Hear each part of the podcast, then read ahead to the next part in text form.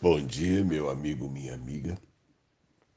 Nós fizemos uma viagem longa por lugares onde nunca tínhamos passado. Na região sul do Brasil, né? Nós nunca estivemos por ali.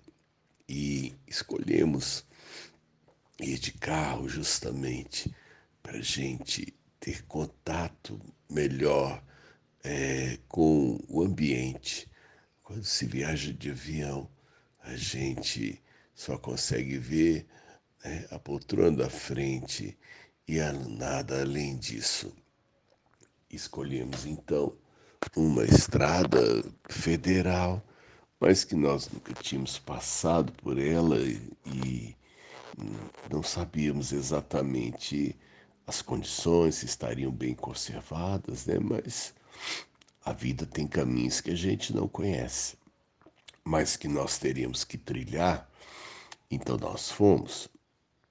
E uma das coisas que eu sou cuidadoso é com o combustível. Nesses 65 anos de vida, dos quais eu já dirijo desde os 20 anos, eu nunca fiquei na rua sem gasolina. Eu nunca fiquei parado porque o combustível acabou. Eu sempre tenho cuidado de manter né, a, a, o tanque, é, apesar de que às vezes a luz, o alerta de que o combustível está entrando na reserva, ele aconteça. Mas dessa vez era, um, era uma situação diferente Aqui eu, eu escolho os lugares de abastecer, escolho combustível, dependendo do preço.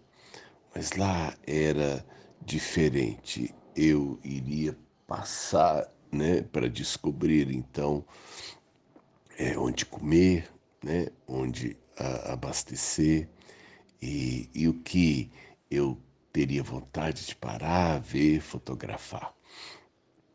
E tive uma surpresa nessa viagem, porque era noite, nós estávamos já viajando no escuro e, portanto, é, à noite tudo fica mais complexo, né? A escuridão iguala tudo. E eu vi que meu combustível marcava é, é, apenas cerca de 80 quilômetros de autonomia. E nós começamos, então eu falei, Cleia, eu preciso abastecer. E a estrada foi seguindo e, e subida e descida e curva e não havia vestígio de posto e o combustível foi foi descendo, foi descendo, e eu fui ficando preocupado. Falei, meu Deus amado, se minha gasolina acabar aqui nesse lugar, eu não sei onde estou, eu não tenho nem como pedir socorro aqui. Aí entra aquela história, eu devia ter abastecido em tal lugar, né? Aí finalmente nós chegamos a um lugar, era uma região meio serrana, e, portanto, de repente a gente achou um lugar onde tinha um posto, um lugar para descermos, perguntarmos qualquer coisa e tínhamos gasolina. Aí eu tomei a decisão de não viajar com menos de meio tanque. Quando o combustível chegava perto né, da metade, eu parava e abastecia novamente. E eu me lembrei da parábola das dez virgens que deveriam participar de um casamento e para isso elas deveriam estar em primeiro lugar bem vestidas e depois com as suas lâmpadas acesas. Talvez não tenhamos tempo de explicar, mas essa era a função delas. Elas entrariam na festa com as suas lâmpadas e algumas, na verdade metade delas, estavam prontas para a festa, mas não pensaram que o combustível das lâmpadas ia acabar.